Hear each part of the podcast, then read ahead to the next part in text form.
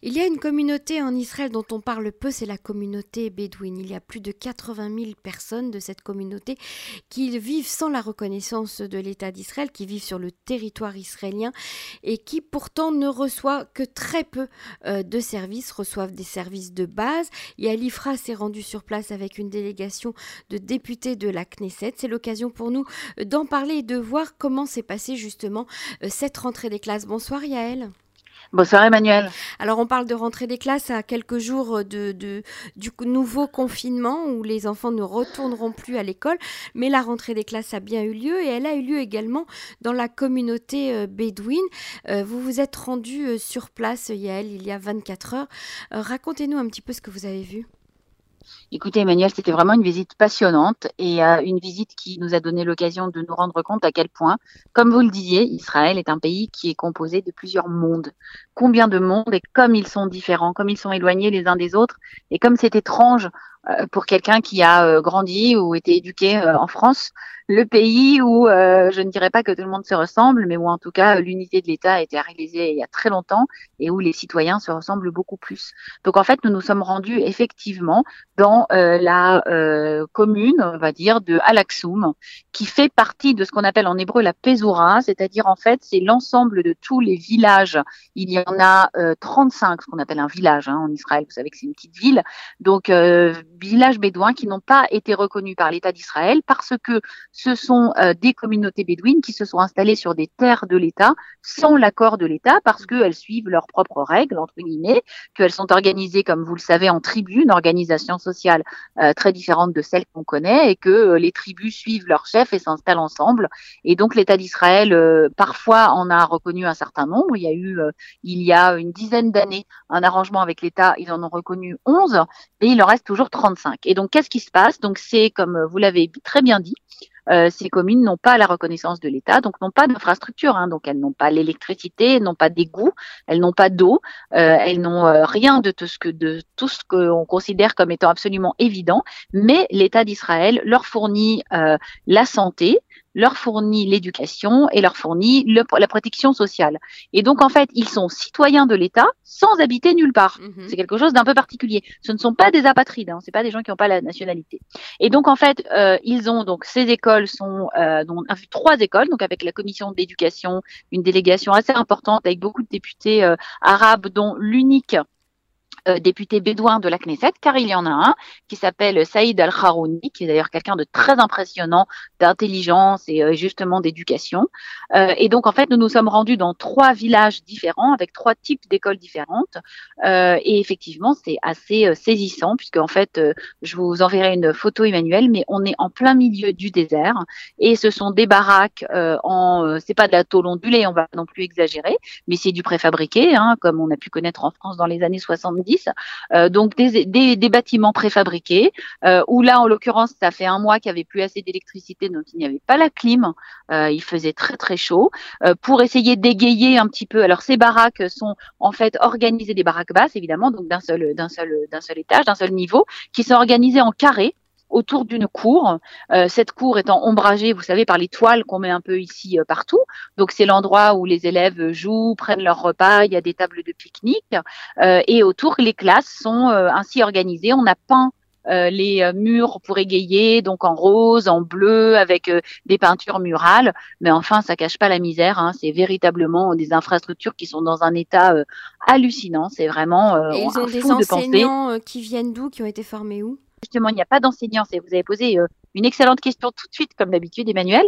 Les enseignants viennent généralement du, triangle, du Méchoulage, donc ils font trois heures de route pour venir de Tira ou de Oum El ou de, de, villes comme ça. Et en plus, comme il n'y a pas de personnel, il y a très peu de personnel d'entretien, c'est très compliqué de recruter pour plein de raisons, de tribus, etc. que je vous passe.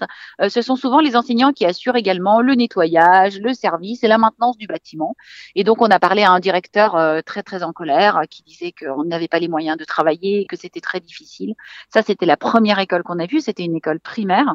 Ensuite, on a vu, alors là, c'était encore pire, on est allé voir un, lycée euh, qui, lui, se trouve dans une zone qui est euh, inconstructible en principe, car elle est, vous savez que le Negev est bourré euh, d'industries polluantes et de chimie. Mhm. Donc là, en l'occurrence, ce collège se trouve collège, oui, c'est pas de lycée, collège, se trouve à seulement 3 km d'une usine polluante et donc il ne devrait pas être là. Il doit être déplacé parce qu'il est trop pollué pour pouvoir fonctionner en principe, sauf que pour des raisons de corruption locale, de permis de construire, euh, de, du fait que si on le reconstruisait ailleurs, euh, il serait euh, beaucoup plus compact, ce serait un vrai bâtiment dur et que donc il y aurait beaucoup moins de gens qui seraient employés. Enfin, c'est très très compliqué. Ça ne se fait pas. Et alors là, vraiment, des conditions que vous pouvez pas imaginer. Pareil, pas de clim, des classes complètement obscures, mais quand même un effort énorme qui a été investi pour que cette fameuse espace dont je vous ai parlé au début, l'espace central, pareil, un carré euh, à l'intérieur soit ombragé, avec une fontaine, avec des arbres, avec des dessins, avec des petits des jeux. Euh, on se rend compte que les enseignants probablement ont un, énorme soin, un énorme amour de leurs élèves et veulent euh, leur faciliter la vie au maximum. Et donc effectivement, on se rend compte là des difficultés finalement de créer ce qu'on voudrait faire, c'est-à-dire un, leadership, euh, faire émerger dans cette société bédouine des, personnes qui vont s'élever au plus haut niveau de la société. Vous savez que quand même les Bédouins servent dans l'armée, ils ont leur propre unité, une unité d'éclaireurs, qu'ils ont donc un député, qu'ils ont des hommes d'affaires, sauf que cette fameuse Pézoura, donc ces fameux villages euh, bédouins qui ne sont pas reconnus, sont en fait finalement à l'intérieur même de la société bédouine le bas du panier. Mmh Et donc là, on se rend compte à quel point dans notre pays, euh, alors je, on parle du sud de Tel Aviv, bien sûr, vous savez très bien, vous en parlez souvent euh, des zones défavorisées d'Israël ou de certaines euh, ou de certains chikounim, c'est-à-dire de certains logements sociaux dans des villes, je sais pas, y compris comme Hadera, comme Dimona, etc. Mmh mmh Mais alors là, véritablement, vous êtes au milieu de nulle part. Il n'y a pas de route. Ce sont des routes en terre. On nous a montré comment les élèves recevaient l'eau. C'est des camions citernes, un, un camion citerne de 9 mètres cubes avec lequel ils doivent euh, bah, fournir l'eau pour les toilettes, pour la boisson, etc. des enfants tous les jours. Le ministère de l'Éducation achète au ministère de la Défense de l'eau et euh, amène ainsi ce service parce que comme il n'y a pas de service de l'État, c'est le ministère de l'Éducation qui paye lui-même l'eau pour que les élèves aient de l'eau dans les écoles. Incroyable.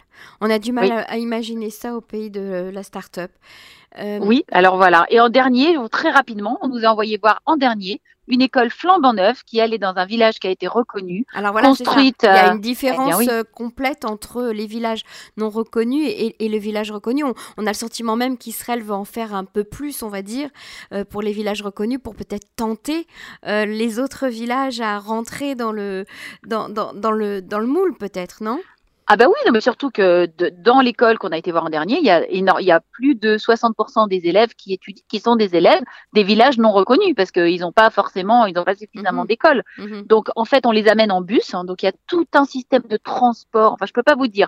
Vraiment, on peut pas dire que l'État ne fasse pas le travail. C'est vraiment très impressionnant tout ce qui est fait. On peut pas du tout dire qu'il soit laissé à l'abandon. Mmh mais alors donc la dernière école, effectivement, une école magnifique. On a été reçu royalement, des classes vraiment euh, superbes, euh, une belle cour, euh, des, enfin tout ce que vous pouvez imaginer. On pourrait Et là, même cette école, à Jérusalem ou à Tel Aviv. Hein ah ben je peux vous dire que oui, c'était une école qui était qui était vraiment euh, très très belle et puis avec des enseignants hyper impliqués. Et ce qui était surtout très très impressionnant, il faut quand même comprendre, c'était le directeur du secteur sud du, du ministère de l'Éducation euh, israélien, donc il y a quand même quelqu'un d'important, hein, euh, qui est avec une kippa sur la tête et qui parle parfaitement le langage du lieu, qui connaît tous les mots, qui connaît tous les termes, qui connaît le moindre chèque, la moindre tribu, qui sait que telle tribu s'entend pas avec telle autre tribu et qui en parle avec un amour et avec véritablement un dévouement professionnel, moi qui m'ont beaucoup impressionné. Hein, je vous avoue que c'était euh, assez étonnant de voir euh, quand on a la volonté euh,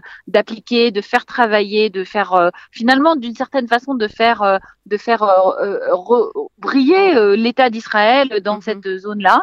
C'est fait avec énormément de compétences professionnelles. Franchement, c'était vraiment un, un, voilà, je ne trouve plus les mots, une excursion euh, extrêmement impressionnante dans un autre Israël que vraiment qui nous est complètement caché de là où on est ici. Les, enfants qui étudient euh, dans ce système scolaire, euh, que deviennent-ils? Ben écoutez, ils deviennent, on essaye. Alors pour les garçons, euh, généralement on les amène jusqu'au lycée puis jusqu'à l'armée, et donc mhm. on essaye de faire en sorte qu'il euh, y a quand même un taux d'abandon qui est assez élevé, mais on essaye de les pousser au maximum. Il y a maintenant une élite bédouine, même si je vous dirais que c'est pas quand même la majorité, c'est quand même des populations très défavorisées. Le gros problème, c'est les filles, parce qu'en fait, quand on arrive au niveau euh, de du lycée, la plupart des filles, il faut aller un peu plus loin. Le lycée ne se trouve pas à côté, il y en a moins. Enfin, c'est quand même un peu partout. Et là, énormément de filles abandonnent l'école, elles restent chez leurs parents et on les marie. Alors que souvent, le directeur nous a bien expliqué que ce sont les filles, les élèves les plus brillantes. Donc ça, c'est un phénomène dans la société arabe de manière générale qui est mhm, très répandu, y mhm. compris dans le Nord et dans le Triangle. Alors là, euh, on essaye par tous les moyens de les attirer, de les pousser, mais ce n'est pas facile. Et j'en profite pour parler, je ne sais pas si Emmanuel, vous connaissez cette association qui s'appelle euh, en hébreu Korvé Amidbar, c'est-à-dire les euh, étoiles du désert qui a été pareil fondé par un ancien euh, soldat, un ancien soldat, enfin un ancien quelqu'un qui travaillait dans le ministère de la Défense qui s'appelle Matan Kahana et il a monté un système un, un programme de leadership comme il en existe beaucoup en Israël pour la société bédouine, où euh, il prend des jeunes bédouins depuis l'âge du lycée, il leur fait signer un contrat, un programme. Ils sont exposés à toutes les facettes de la société israélienne. On les emmène partout. Ils doivent faire une grande excursion du nord au sud à pied, aller chez les habitants, demander en hébreu des choses, parce qu'il y a le problème de l'hébreu aussi tout le monde ne parle pas très bien hébreu, puisque dans ces écoles, on étudie évidemment en arabe. Et euh, effectivement, on se rend compte qu'il y a quand même une volonté euh, de faire progresser, de faire avancer cette société bédouine qui, rappelons-le, a choisi en très très grande partie d'être loyal à l'État d'Israël, comme les Druzes. Hein. Mhm. C'est pas du tout euh, des personnes euh, qu'on va accuser euh, de trahir, même si de l'autre côté de la frontière il y a des Bédouins qui eux dans le dans le Sinaï il y a aussi d'autres Bédouins qui mhm. sont eux fidèles à d'autres côtés qui sont beaucoup moins sympathiques. En Israël de manière générale, les Bédouins sont fiers d'être israéliens et c'est très important. C'est pour ça que l'État d'Israël investit tellement dans le système éducatif et essaye de les monter. Et ben tout ce qu'on espère, c'est qu'une génération nouvelle, avec de plus en plus de leaders, va émerger. Et comme je vous l'ai dit, ce, ce député euh, euh, bédouin euh, Saïd Al-Haroumi était extrêmement impressionnant et on se rend compte à quel point l'éducation, le leadership peuvent, dans toutes les sociétés, aussi bien dans des sociétés compliquées comme Israël, euh, nous montrer euh, la diversité du bon côté. Quoi. Alors je rappelle simplement à nos auditeurs que les Bédouins se définissent eux-mêmes et se revendiquent eux-mêmes comme les enfants euh, d'Abraham, comme les vrais nomades descendants d'Abraham. Merci Yael Ifra de nous avoir fait ce focus sur cette communauté dont on parle peu et qui est si peu connue de la communauté, en tout cas francophone en Israël. Merci, à bientôt sur les ondes de Cannes. Merci Emmanuel. Au revoir.